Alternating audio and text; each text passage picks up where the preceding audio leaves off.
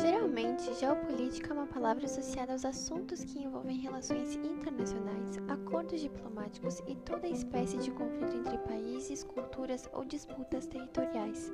É muito comum as pessoas entenderem geopolítica como uma síntese dos acontecimentos atuais de nossa sociedade. Essas definições estão muito vinculadas aos meios de comunicação. Mas o conceito de geopolítica e a sua distinção em relação à geografia política ainda é motivo de debate entre cientistas sociais e diversas áreas do conhecimento.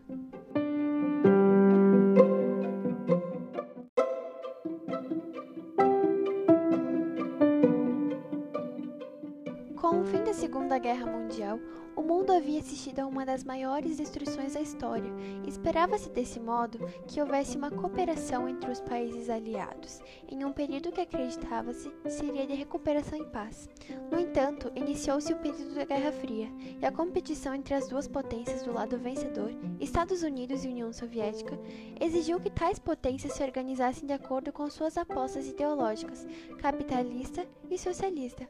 Como os confrontos não ocorriam diretamente entre as superpotências, alguns confrontos chaves marcaram táticas e uso de aliados em confrontos militares, como por exemplo a Guerra da Coreia, a Guerra do Vietnã, a crise dos mísseis e, por último, a Guerra do Afeganistão.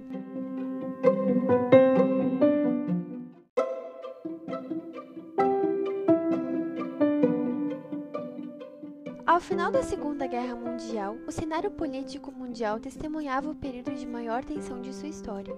De um lado, os Estados Unidos, uma potência capitalista, de outro, a União Soviética, uma potência socialista. Em ambos os lados, armamentos com tecnologia nuclear que poderiam causar sérios danos a toda a humanidade. Ao final das contas, nenhum tiro foi diretamente disparado entre os dois lados do conflito, o que justifica o nome Guerra Fria. O que se pode dizer é que esse conflito foi marcado pelas disputas indiretas entre as duas potências rivais em busca de maior poder político e principalmente militar sobre as diferentes partes do mundo. A Alemanha nazista foi a grande derrota da Segunda Guerra Mundial e, com isso, teve o seu território dominado e controlado pelos países que formavam a base aliada durante o conflito. Estados Unidos, União Soviética, França e Inglaterra. Esses países, na Conferência de Potsdam, em 1945, dividiram o espaço alemão em duas principais partes. De um lado, a Alemanha Ocidental, dominada pelas nações capitalistas, de outro, a Alemanha Oriental, dominada pela União Soviética. A capital Berlim também ficou dividida igualmente.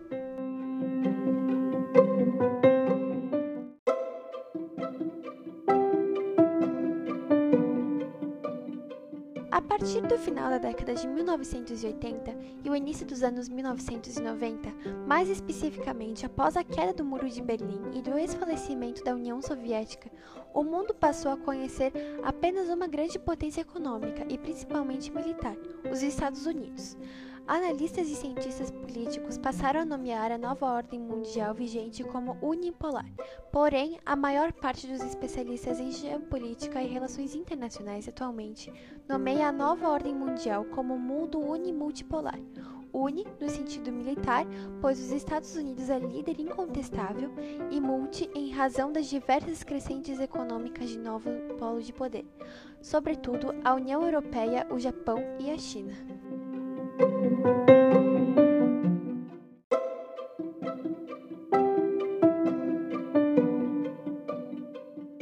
globalização é um termo que foi elaborado na década de 1980 para descrever o processo de intensificação da integração econômica e política internacional, marcado pelos avanços no sistema de transporte de comunicação. Para se ter uma ideia dos avanços tecnológicos e do aumento da velocidade nas trocas de informação, podemos comparar as notícias das mortes de duas personalidades mundialmente conhecidas. Em 1865, quando Abraham Lincoln faleceu, a notícia chegou à Europa 13 dias depois. Em 2009, a morte de Michael Jackson estava sendo divulgada em tempo real para todo o mundo.